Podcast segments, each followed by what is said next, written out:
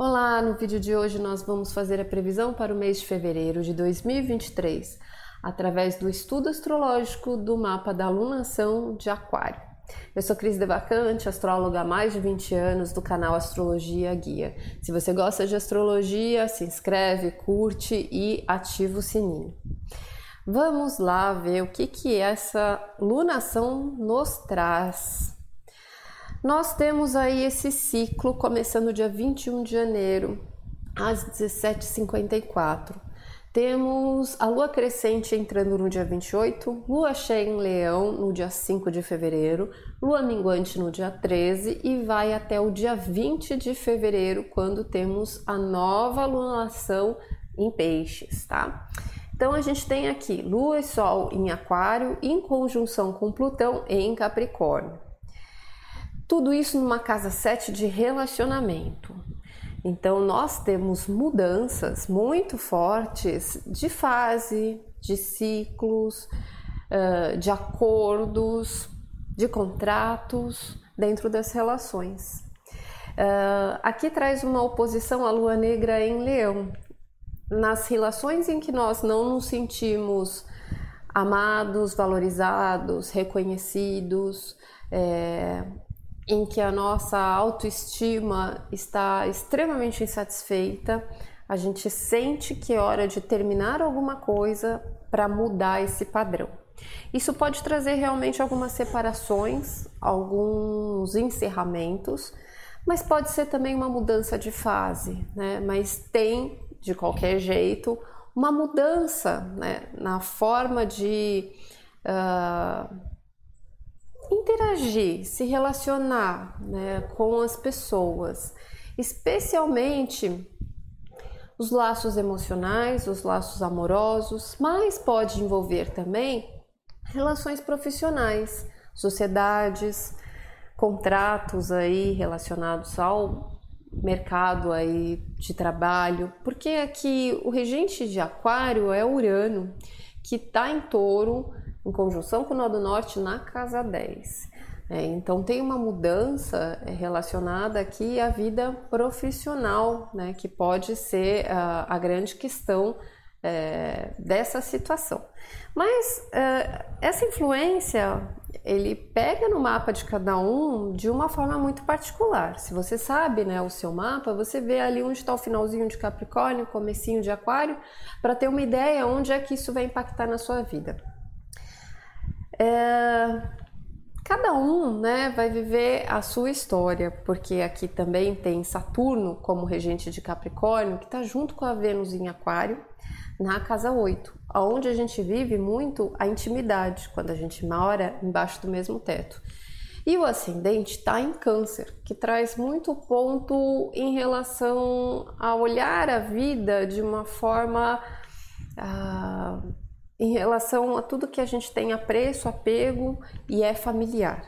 Então, muito dessas coisas podem acontecer dentro do campo familiar, dentro do lar, dentro das casas, né? Essas mudanças de ciclos e de fases acontecendo dentro das famílias. E não só a sua família, né? Às vezes essa mudança envolve também a família de um companheiro, de uma companheira, né, do esposo, é, da esposa, porque também aqui na casa 10 traz a família do outro, né? E aqui na casa 8 é a convivência que a gente tem no mundo particular. São coisas que acontecem dentro da relação e que só quem está dentro da relação é o que sabe o que está acontecendo. Então, essas situações, né, uh, elas estão trazendo um momento de mudança e de libertação tanto da carga afetiva quanto do compromisso. É, é um momento forte né, da gente passar por certos enfrentamentos dentro de nós mesmos, diante das relações, de amadurecimento é, e da oportunidade de enxergar as coisas de uma forma diferente. A saída para esse T-square é justamente Júpiter em Ares aqui na casa 9. Ou seja, né, quando a coisa fica tensa, quando a gente tem um ponto é, que é um, uma situação delicada, né, entre eu e o outro, o que me ajuda a resolver essa situação é quando eu olho para um novo objetivo, para uma nova conquista, para um novo desenvolvimento, para uma nova busca, para um novo ideal. É, quando eu encontro um rumo, um foco, um objetivo, pelo que lutar. Então, no caso de separações né, que podem acontecer de relações que estão sendo abusivas ou que estão muito pesadas e sobrecarregadas, eu pensar num estudo, num curso, num, em algo que possa me levar a outros horizontes, numa viagem, em buscar conhecimento, isso pode ser a saída para me dar um parâmetro e trazer a força para eu conseguir me libertar. Mas tratando de ciclos, né, em relação também à questão de relações que precisam às vezes de uma renovação, é olhar para o que eu acredito de uma forma diferente, né? que as coisas não fiquem apenas uh, consumidos ali pela rotina, uh, no automático, mas que tenha uma busca, que tenha um sentido, que essa relação, que essa fase avance uma casa, avance um objetivo, né? alcance uma meta. Nas questões profissionais, é, traz a necessidade, às vezes, da busca de uma especialização, de um conhecimento, é, para poder avançar também. Então, o caminho é seguir, né? é crescer, é buscar. É, é batalhar por algo mais para poder resolver essa situação é, desconfortável das relações, tá? É encontrar um sentido novo, uma direção nova. A gente tem ainda o Júpiter fazendo uma quadratura com Mercúrio em Capricórnio. É, dentro dessa busca, é desafiador a gente encaixar na rotina já nas coisas que a gente faz, nos trabalhos, nas atividades, né, em como essa realidade está estruturada, mas é necessário fazer esses ajustes né, da realidade para poder encaixar, né, abrir esse espaço para essa expansão. Ainda que faz um ajuste para Marte em Gêmeos na casa 11, que são as atitudes que a gente precisa tomar para ter uma mudança em relação ao futuro.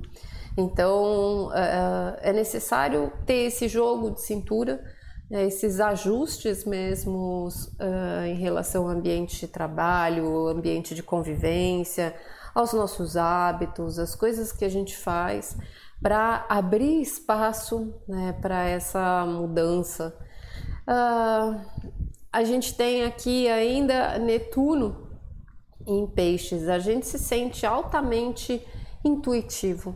É como se a gente soubesse o caminho de dentro para fora. Né? Então, é um mês é, que vai desafiar muito mudanças nas relações.